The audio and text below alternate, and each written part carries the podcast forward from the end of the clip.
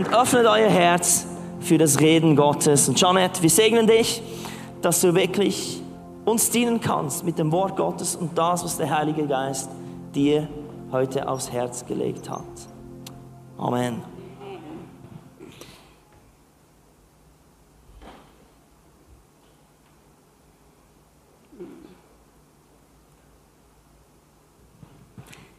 Ich weiß nicht mal mehr mein Passwort.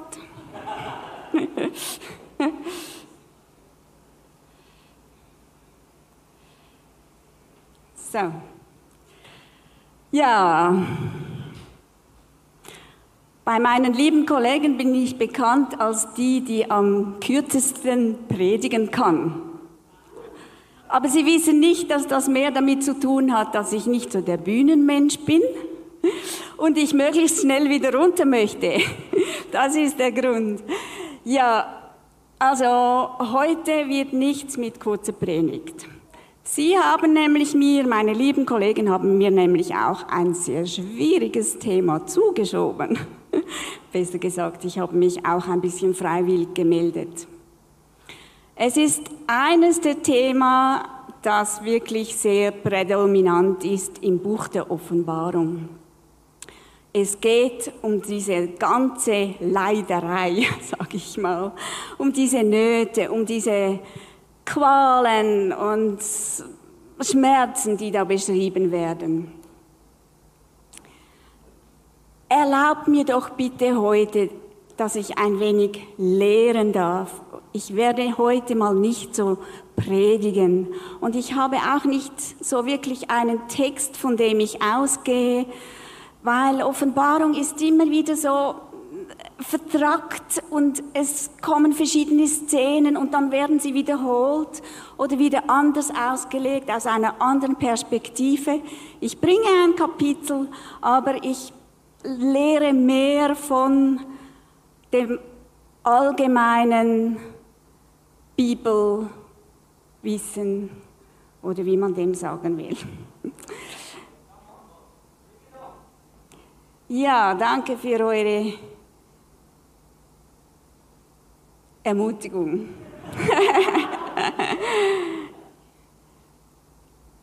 also, ich möchte zuerst auch ein persönliches Zeugnis geben. Ich habe mich jetzt wirklich in den letzten Wochen ziemlich mit Offenbarung befasst und ich habe gemerkt, es hat etwas mit mir gemacht.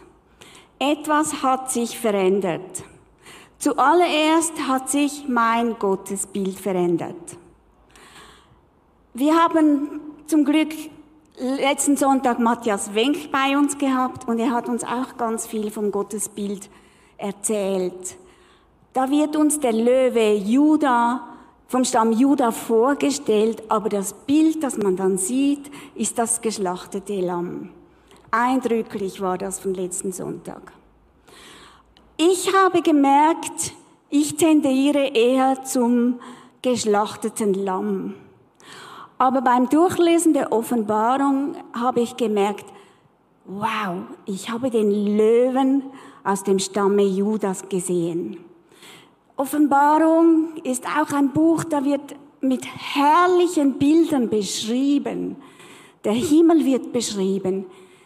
Das Reich Gottes wird beschrieben. Wie es mal sein wird auf der Erde wird beschrieben. Da ist eine gewaltige Sprache, auch von Befehlsgewalt. Da sind riesige Mengen an Engeln und Nachfolger von Jesus, die anbeten. Da ist ein Rauschen, da ist Donner und Blitz, da ist Feuer, da ist Licht. Und ich habe gemerkt, wow, das ist nicht einfach nur ein harmloser Gott. Er ist der Herr. Er ist der, der regiert. Er ist der Löwe von Juda. Und das macht etwas mit mir. Ich habe wieder viel mehr Ehrfurcht bekommen. Und ich habe viel mehr Vertrauen gewonnen. Weil wenn mein Leben in der Hand dieses Gottes ist, wer kann dann gegen mich sein?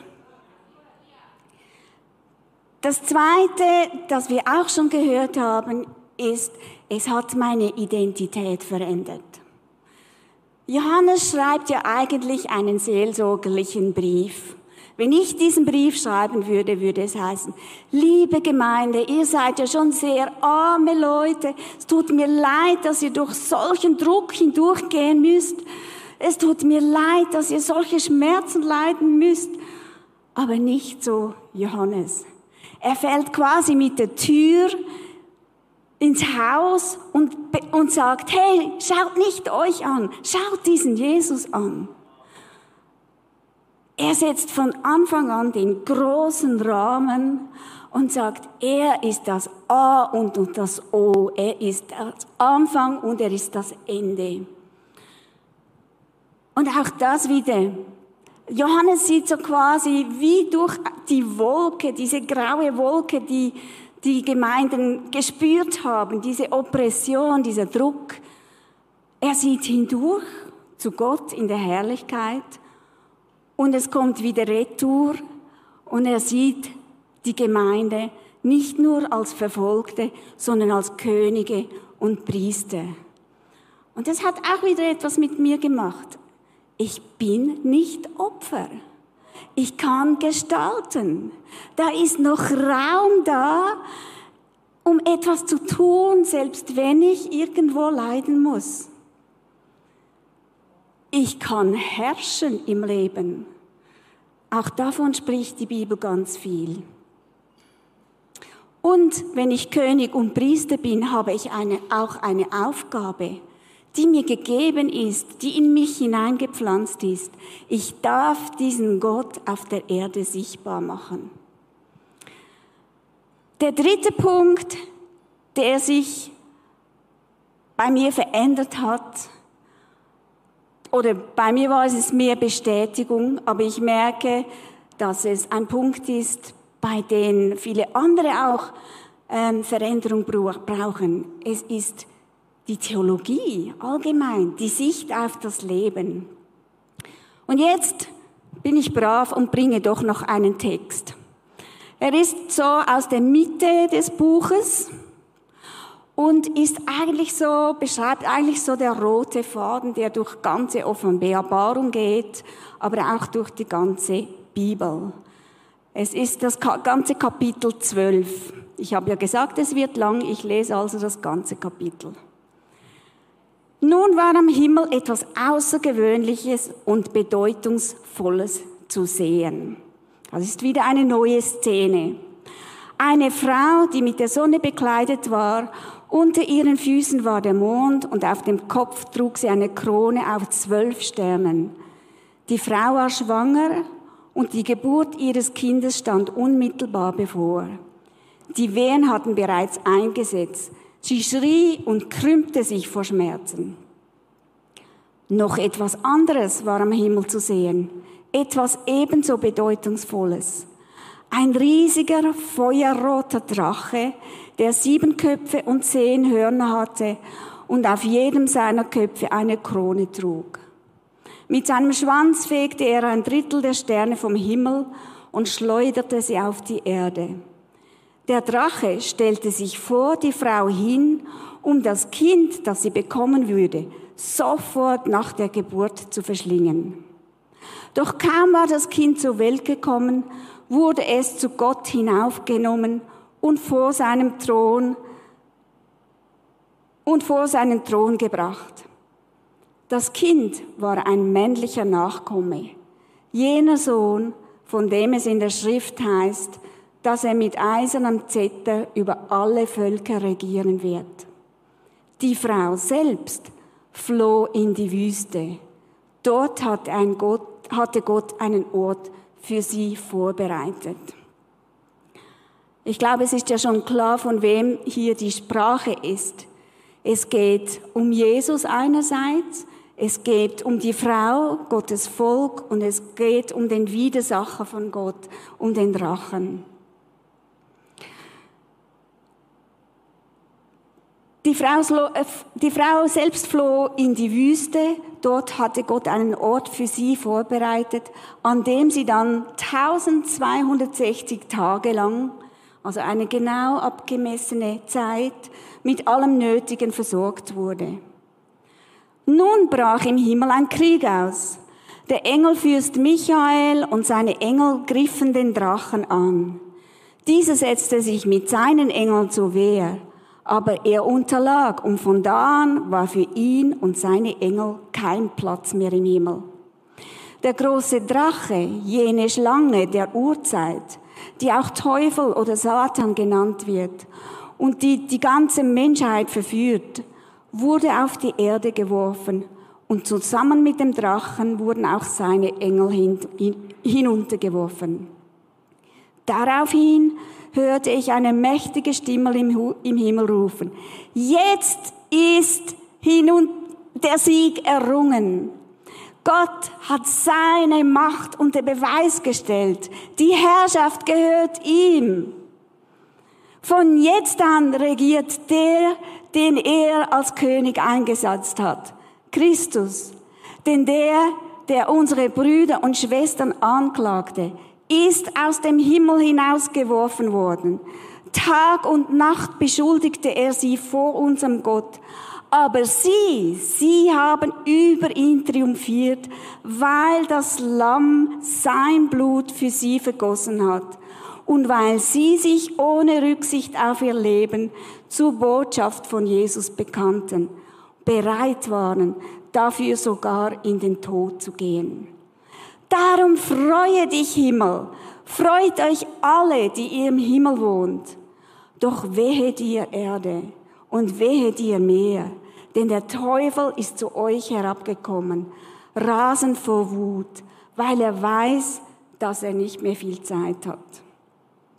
Als nun der Drache sah, dass er auf die Erde heruntergeworfen war, machte er sich daran, die Frau zu verfolgen, die jenen männlichen Nachkommen geboren hatte. Aber jetzt hört gut zu. Aber der Frau wurden Flügel gegeben, die beiden Flügel des großen Adlers, damit sie an ihren Zufluchtsort in der Wüste fliegen könnte, wo sie vor den Nachstellungen der Schlange sicher war und dreieinhalb Jahre lang mit allem Nötigen versorgt werden würde. Da ließ, da ließ die Schlange einen mächtigen Wasserstrahl aus ihrem Rachen hervorschießen, der die Frau mit sich fortreißen sollte. Aber die Erde kam der Frau zu Hilfe. Sie öffnete sich und schluckte die Wassermassen auf, die aus dem Maul des Drachen schossen. Außer sich vor Wut darüber, dass ihm die Frau entkommen war, wandte sich der Drache gegen ihre übrigen Nachkommen, um mit ihnen Krieg zu führen, mit allen, die Gottes Gebote gefolgten und sich zur Botschaft von Jesus bekannten. Er machte sich auf und trat an das Ufer des Meeres.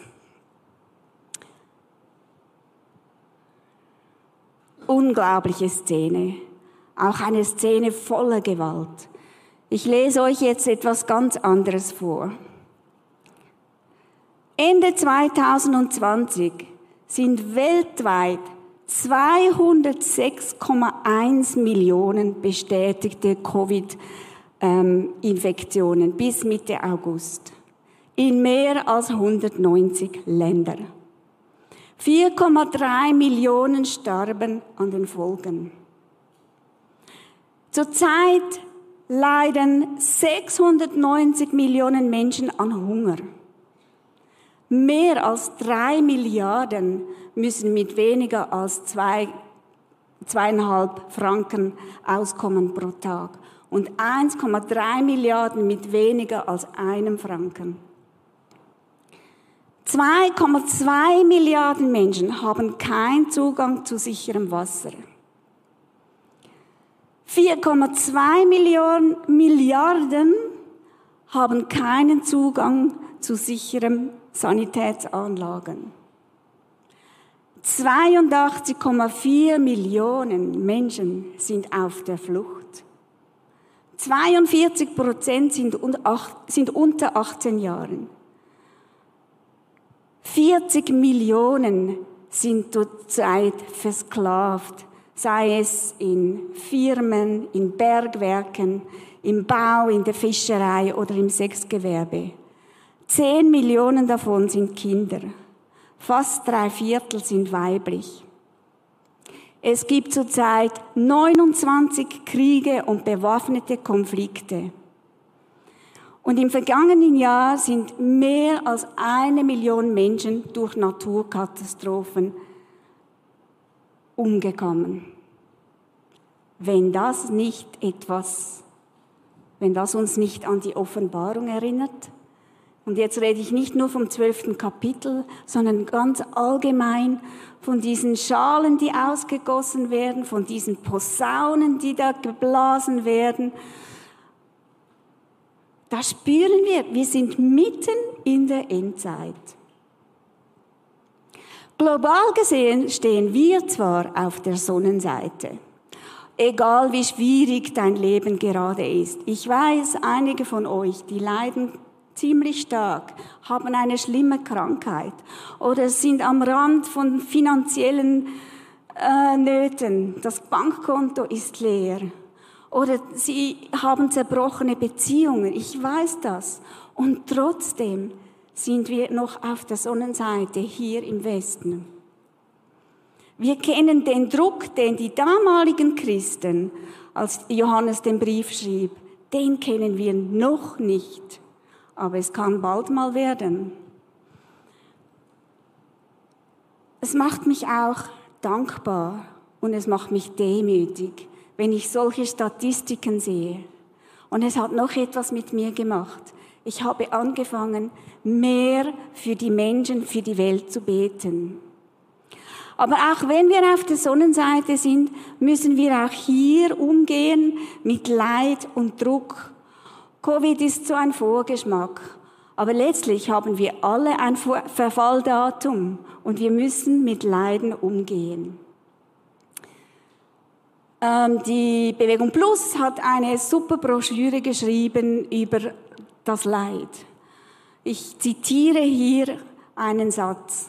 Erfahrungen von Leid und Schmerz kommen nicht nur erst in der Offenbarung zur Sprache sondern sie sind in vielen, vielen biblischen Geschichten präsent, im Alten Testament wie im Neuen Testament.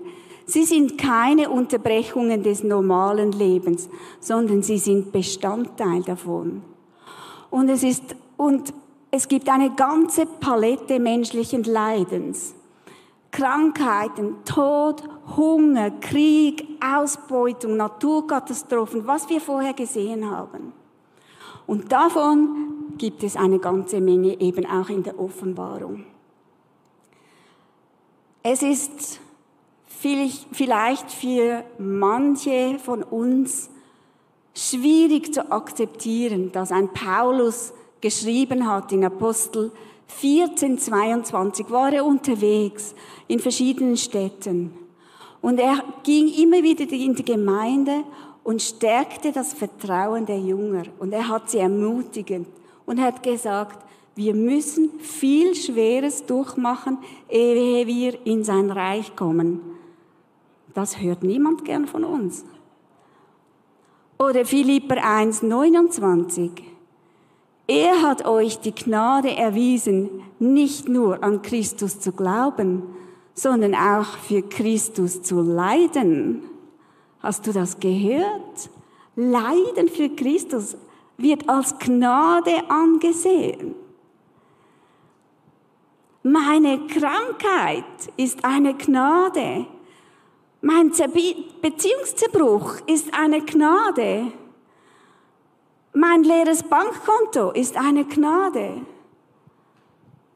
Fragezeichen.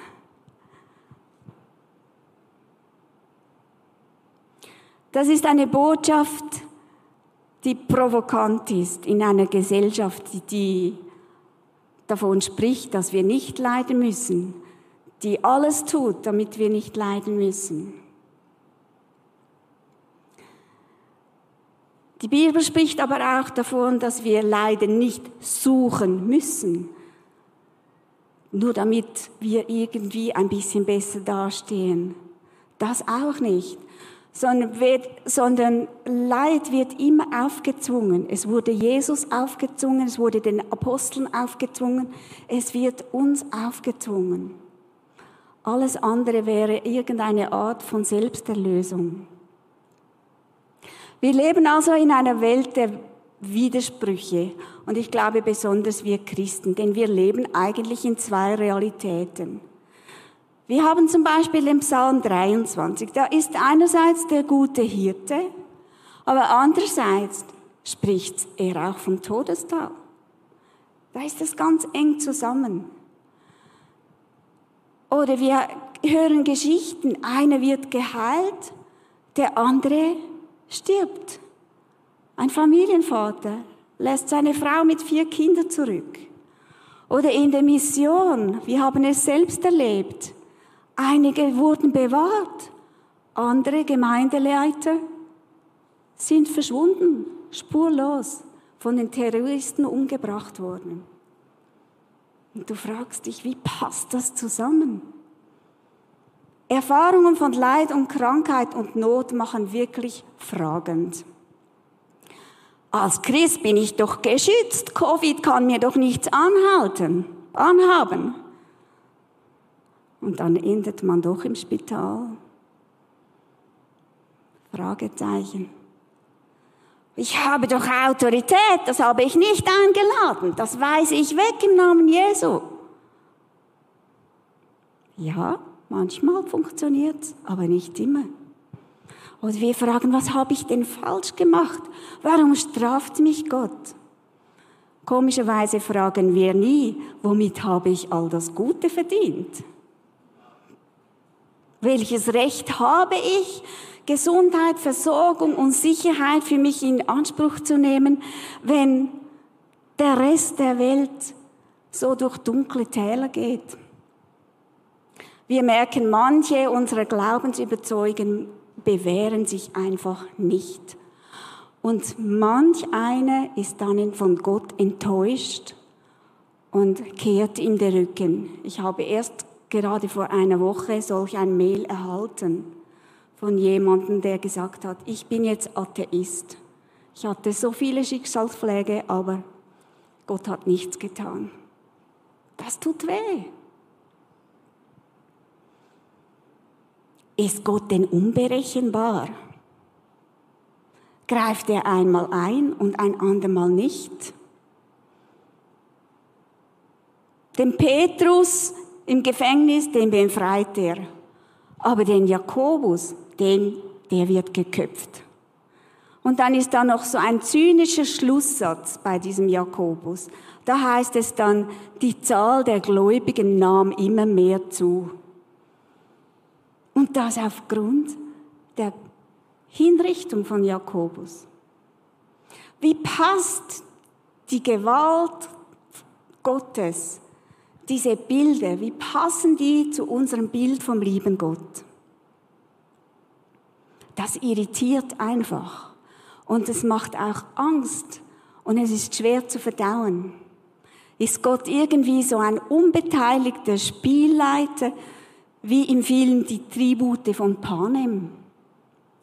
Wie passen meine unerfüllten Träume, meine Krankheit, mein leeres Bankkonto, wie passt das mit dem Gott der Liebe zusammen? Das sind irgendwo so diese dunklen Seiten Gottes. Dunkel nicht im Sinne von finster, böse, sondern mehr, da ist etwas nicht einordbar. Ehrlich gesagt, ich maße mir keine Antwort an. Ich glaube auch nicht, dass wir je eine komplette Antwort hier auf Erden haben werden. Aber ich habe gemerkt, es gibt ein paar Schlüssel, ein paar Hinweise, die mir helfen, einem Gott, diesem Gott trotzdem zu vertrauen, auch wenn es nicht so läuft, wie ich es mir vorstelle.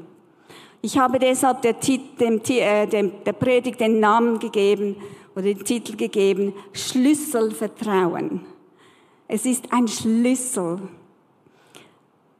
Es ist kein Blindflug, den wir machen, sondern es ist ein begründeter Glaube. Es gibt ein paar Schlüssel. Also was macht denn unseren Gott trotz allem vertrauenswürdig? Der erste ist mal, wir haben es gesehen im Kapitel 12, das ist vielleicht noch nicht so der Schlüssel, vielleicht ist es eher die Ausgangslage.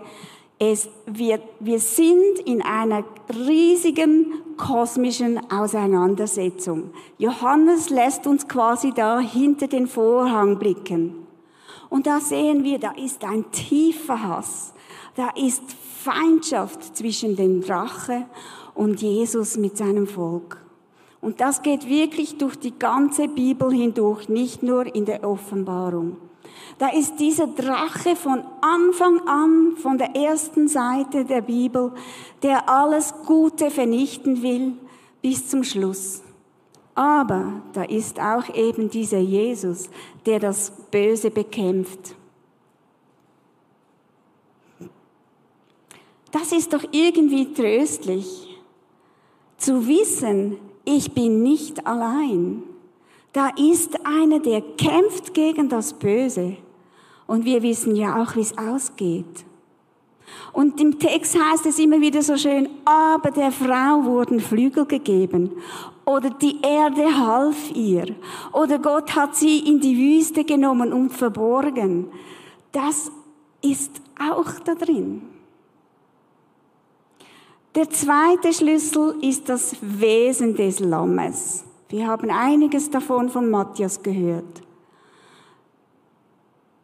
Gott stellt sich schon Mose vor als geduldig, barmherzig und gnädig. Das ist sein eigentliches Wesen.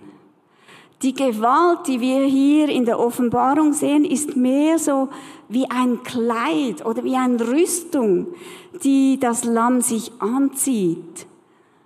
Aber es ist nicht sein eigentliches Wesen. Jesus kann zornig werden. Das kennen wir aus der, auch aus der Geschichte mit der Tempelreinigung. Er kann zornig werden, aber sein Wesen ist Hingabe, ist Dienen, ist Selbstlosigkeit, ist grenzenlose Liebe. Wer sonst gibt sein Leben hin für seine Feinde?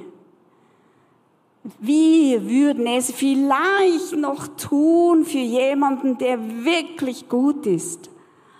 Aber für meinen Feind, das ist Jesus. Er hat diese Feindesliebe zu Ende gelebt.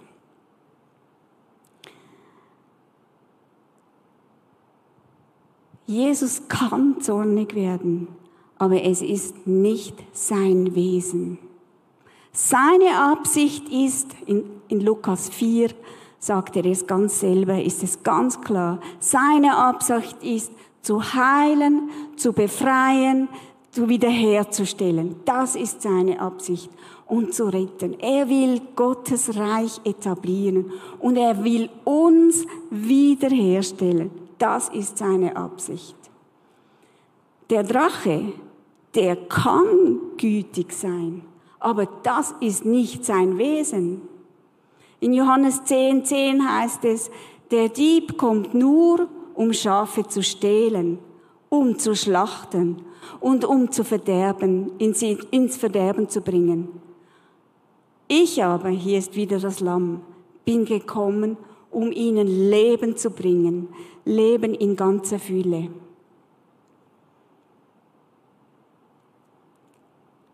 Das Wesen wird auch in Johannes 8, 44 beschrieben. Er war von Anfang an ein Mörder und stand nie auf dem Boden der Freiheit, weil es in ihm keine Wahrheit gibt. Wenn er lügt, redet er so, wie es seinem ureigensten Wesen entspricht, denn er ist ein Lügner. Ja, er ist der Vater der Lüge. Jesus tut nicht, was er will, sondern er tut, was der Vater will. Hier der Lügner tut nur, was er will, was in seinem, eigen, in seinem ureigensten Wesen drin ist. Das Lamm tut nichts aus Eigennutz. Es dient dem Vater, es dient uns. Der Drache hat nur eines im Ziel, zu verderben, zu schlachten, zu zerstören. Ja, das Lamm kann gewalttätig werden, tatsächlich. Aber dieser Zorn ist heilig und gerecht. Stell dir einen Gerichtsfall vor. Das ist eigentlich doch keine Strafe, sondern ein Gerichtsfall. Ein Gericht ist dazu da, dass die Wahrheit ans Licht kommt, dass Recht geschaffen wird und dass der Böse Verantwortung übernehmen muss. Es ist also mehr eine Frohbotschaft als eine Drohbotschaft, auch wenn es immer wieder mit vielen Bildern der Gewalt davor daherkommt in der Offenbarung. Aber stell dir vor, es gibt so viele ungeklärte Rechtsfälle in dieser Welt, so viele falsche Urteile, so viel Leiden, weil Menschen nicht gerecht behandelt werden. Und Jesus verspricht, dass das eines Tages vor Gericht kommt und dass Gerechtigkeit gesprochen wird. Und dann werden Millionen von Menschen jubeln. Jetzt ist alles geklärt. Jetzt ist alles wieder gut gemacht. Jetzt ist alles gut. Das ist das Gericht. Es ist gar nicht so beängstigend, wenigstens für die, die zu, zu dem Lamm gehören. Sein Zorn richtet sich also nicht gegen uns, sondern gegen das Böse. Würde es sich nicht, würde kein Gerichtsfall stattfinden, dann würden wir all diese Ungerechtigkeit in der Welt verharmlosen. Dann würden wir das Böse verharmlosen. Gott sei Dank macht sich jemand auf und recht, richtet all diese Ungerechtigkeit. Gott sei Dank. Ein dritter Schlüssel ist, da kennt ihr auch schon, der Tod ist nicht das Letzte. Es geht also um die Zeitachse. Es geht um das größere Bild. Wenn Gott tötet oder zulässt, dass, dass wir getötet werden, dann ist das nicht das Ende. Dann ist das noch nicht das Definitive. Es ist erst das Vorläufige. Wir können uns das noch fast nicht vorstellen. Wir denken nur in unseren Zeitabschnitten. Aber Gott hat ein viel größeres Bild. C.S. Lewis hat gesagt, auf der Erde sind wir einfach noch auf der falschen Seite der Türe. In Gottes Augen ist der Tod nur das Tor in eine andere Realität, in eine Realität der Herrlichkeit, in eine Realität, wo wir als Könige und Priester regieren, in eine Realität, wo es keine Träne mehr gibt, keine Gewalt, wo alle Ungerechtigkeit hergestellt wird. Es gibt doch nichts Schlimmeres als ein Buch oder ein Film ohne Happy End. Ich finde, ich persönlich finde das schlimm. Es ist irgendwie einfach nicht fertig, wenn es kein Happy End gibt. Ich möchte euch einfach eine Szene zeigen. Hier liegt ein Mann auf einem Tisch Vier Männer stehen darum herum, halten ihn am Bein und an den Armen. Und einer steht da mit einer Säge in der Hand. Und dann fängt er einfach an, dieses Bein abzusagen. Grauenhafte Szene. Aber wenn wir jetzt die Zeitachse ein bisschen erweitern, dann sieht es anders aus. Es ist der Zweite Weltkrieg. Das, der, das Bein wurde verletzt und hat sich entzündet. Es war eine Blutvergiftung im Umlauf. Und da war ein Arzt, der hat alles getan, um dieses Leben zu retten. Es gab keine Medikamente und keine Betäubung. Der Patient hat überlebt hat geheiratet, hat zwei Kinder bekommen und hat noch 60 Jahre weitergelebt. Das ist die Perspektive. Das ist die Perspektive. Spürt ihr etwas? Wir sind nur, wir sehen nur diesen kleinen Abschnitt. Warum bin ich immer noch Single? Warum hilft mir Gott nicht? Warum muss ich immer unten durch?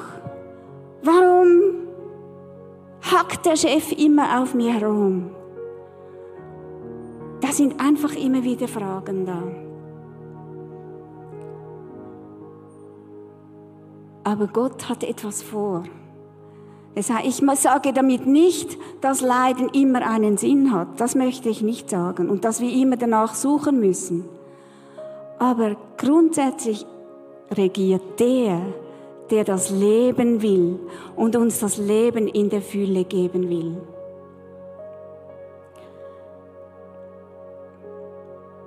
Ich habe noch einen vierten Schlüssel. Mögt ihr noch?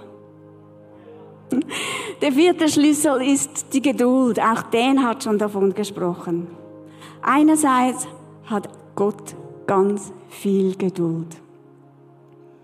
Es heißt im Neuen Testament, er lässt beides wachsen, den Weizen und das Unkraut.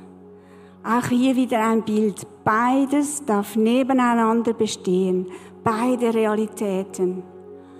Aber es ist auch immer wieder klar aus der Bibel, dass Gott eines Tages eine Ernte einbringen wird und dass er den Weizen und die Treue voneinander trennen wird. Und es ist auch klar, dass er einen Tag bestimmt.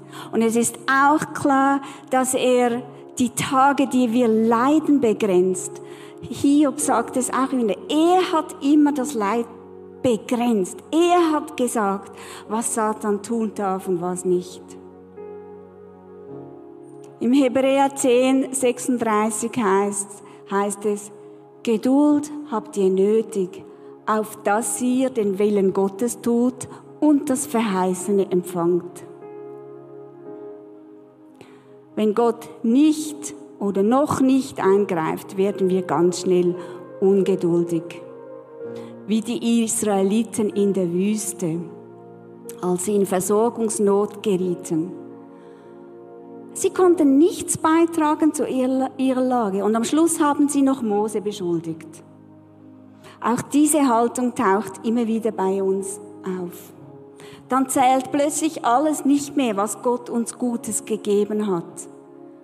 Es ist, als wäre es nie gewesen, als hätte Gott nie zu uns gesprochen. Und wir haben das Gefühl, Gott hat Böses im Sinn. Not und Leid kann uns wirklich schnell ins Schleudern bringen. Und ganz besonders, wenn wir nichts zur Verbesserung beitragen können, dann brauchen wir Geduld. Nicht damit wir uns besser fühlen oder damit es uns besser geht. Wir brauchen es, um in das hineinzukommen, was Gott für und von uns will. Und gerade deshalb ist die Verbindung, diese Beziehung, dieses Frauen, Vertrauen zu Gott so entscheidender als alles andere. Wir möchten Gott immer verstehen, wir möchten begreifen, wir möchten wissen, bevor wir vertrauen.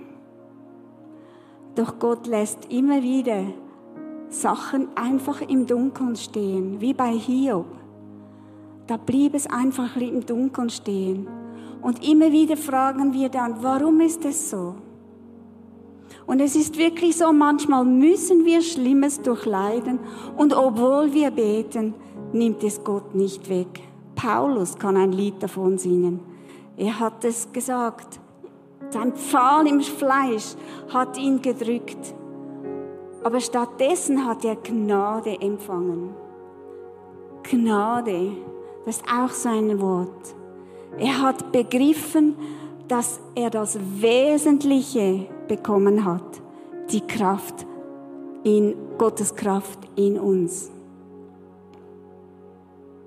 Also auch wenn wir keine Antworten haben auf unsere Fragen, wenn sich die Schwierigkeiten nicht auflösen und wenn wir nicht wissen, wie es weitergehen kann, so bleibt uns doch dass Christus mit uns geht, dass er mit uns ist, seine Gnade mit uns ist, seine Gegenwart mit uns ist.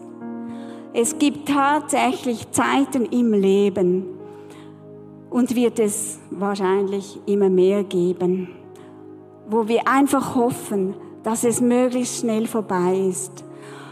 Wo wir, dass wir hoffen, dass wir möglichst heil da rauskommen.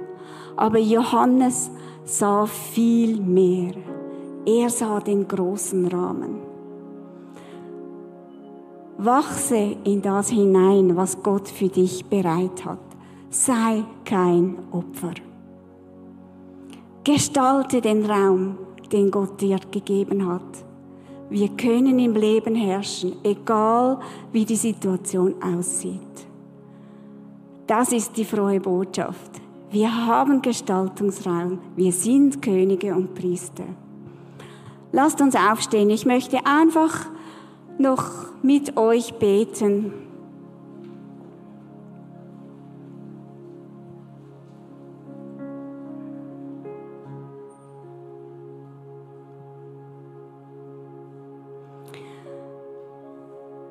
Vater, wir kommen zu dir. Du kennst jeden Einzelnen. Du kennst seine Ängste, du kennst seine Sorgen, du kennst seine Schwierigkeiten, unsere Herausforderungen. Du kennst uns besser, als wir uns kennen. Und du erklärst dich nicht immer. Aber danke, dass du uns ein Zeichen gegeben hast, dass wir dir vertrauen dürfen. Da ist dieses Lamm, das geschlachtete Lamm. Da bist du, Jesus, der du gestorben bist am Kreuz für uns. Gibt es ein größeres Zeichen als das? Dass du uns liebst, dass du uns grenzenlos liebst, dass du uns vergibst, dass du alles für uns tust, dass du uns retten möchtest, dass du uns wiederherstellen möchtest in, dieses Bild hinein formen möchtest, das eigentlich von Anfang an der Welt da war. Danke, dass wir keine Opfer sind. Wir proklamieren das auch heute Morgen. Ich bin nicht Opfer, sondern ich darf regieren. Deine Gnade ist mit mir. Deine Gegenwart ist mit mir. Öffne uns den Himmel, Jesus, dass wir sehen, welche Perspektive du hast, dass wir immer wieder diese Szenen vom Himmel in unser Herz hinein fallen lassen, wo wir dich auf dem Thron sehen, wo wir wissen, du regierst, wo wir wissen, du bekämpfst das Böse, wo wir wissen, dass du Gerechtigkeit schaffen wirst, dass du dich rächen wirst, dass ich loslassen kann, dass ich vergeben kann, weil du das übernimmst. Danke, Vater, für diese Perspektive. Danke für das geschlachtete Lamm. Und danke für den Löwe vom Stamme Juda, für den Herrscher und König, der auf dem Thron ist. Und danke für das große Bild, dass selbst wenn ich mein Leben hergeben muss, eines Tages, ob natürlich oder unnatürlich, da ist eine Herrlichkeit, die mich erwartet, wie wir uns noch nicht einmal vorstellen können. Danke einfach für diese Hoffnung, für diesen Lichtstrahl und für diese Gewissheit. Amen. Amen.